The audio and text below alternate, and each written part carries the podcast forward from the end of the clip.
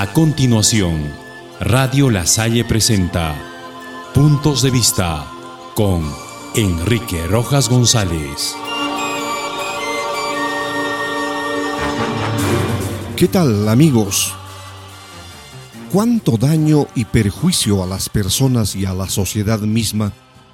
se ocasiona con actos de menosprecio y subestima que se dan a personas que por uno u otro motivo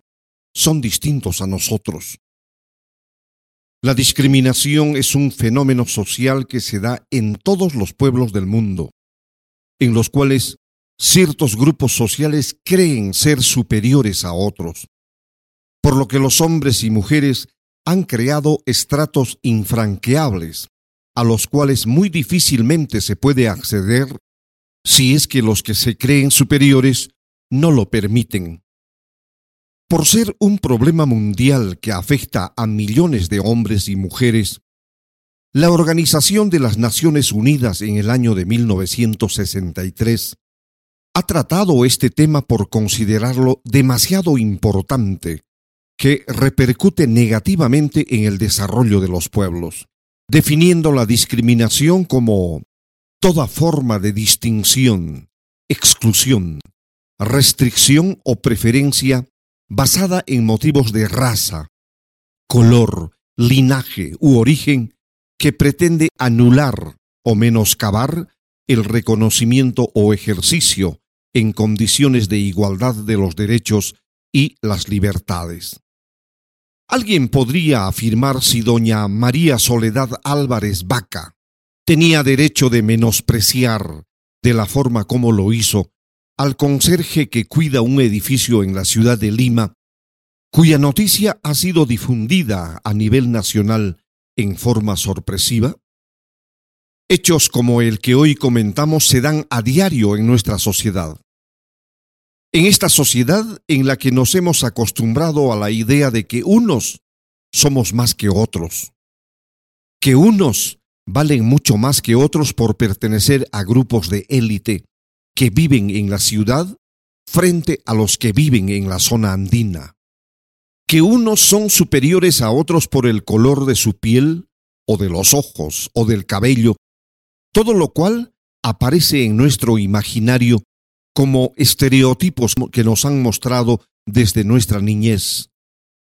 Está por llegar la Navidad y es común observar que todos los juguetes son fabricados con la idea de que un niño o una niña rubia y de ojos azules va a encandilar más fácilmente a los padres e hijos y por consiguiente va a lograr mejores ventas.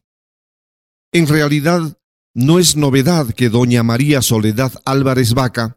haya actuado de manera tan grosera y vulgar contra alguien que se supone tiene los mismos derechos que ella y que merece ser tratado con la mayor cortesía posible. Porque así, así son las reglas de nuestra sociedad. Pero como la educación que ha recibido doña María Soledad ha sido pobre en valores como la tolerancia, el respeto y la empatía,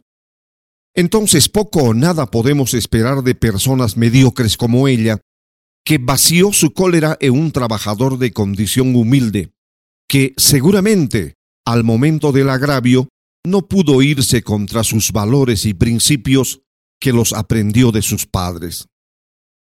Qué pobre mentalidad de la calabacita que trató de cholo de mierda al conserje del edificio donde radica. Qué escasez de masa encefálica de María Soledad, que, por su nombre, está más sola que nadie en el mundo, al referirse a su interlocutor como retaco, y proferirle frases como deberías irte a la puna de donde saliste,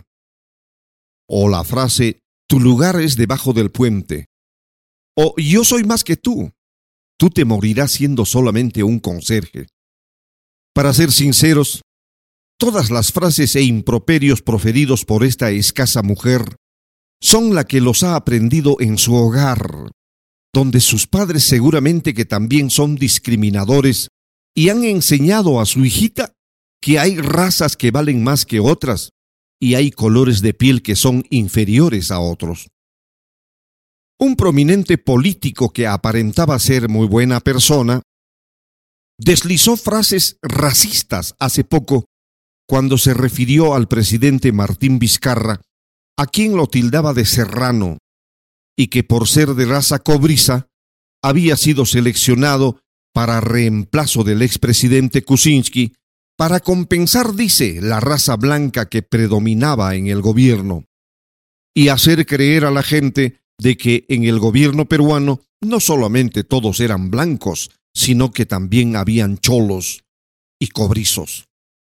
Sin lugar a dudas que la palabra cholo o cholito pueden tener connotaciones distintas dependiendo de la forma cómo se expresa o quién lo expresa. Es muy distinto decir cholito de mi corazón o cholita preciosa. Es muy distinto a decir cholo de mierda, como vociferó la persona que motiva nuestro comentario del día de hoy. Y si de acuerdo a las leyes la discriminación racial en nuestro país es considerado como delito, entonces sería justo y legal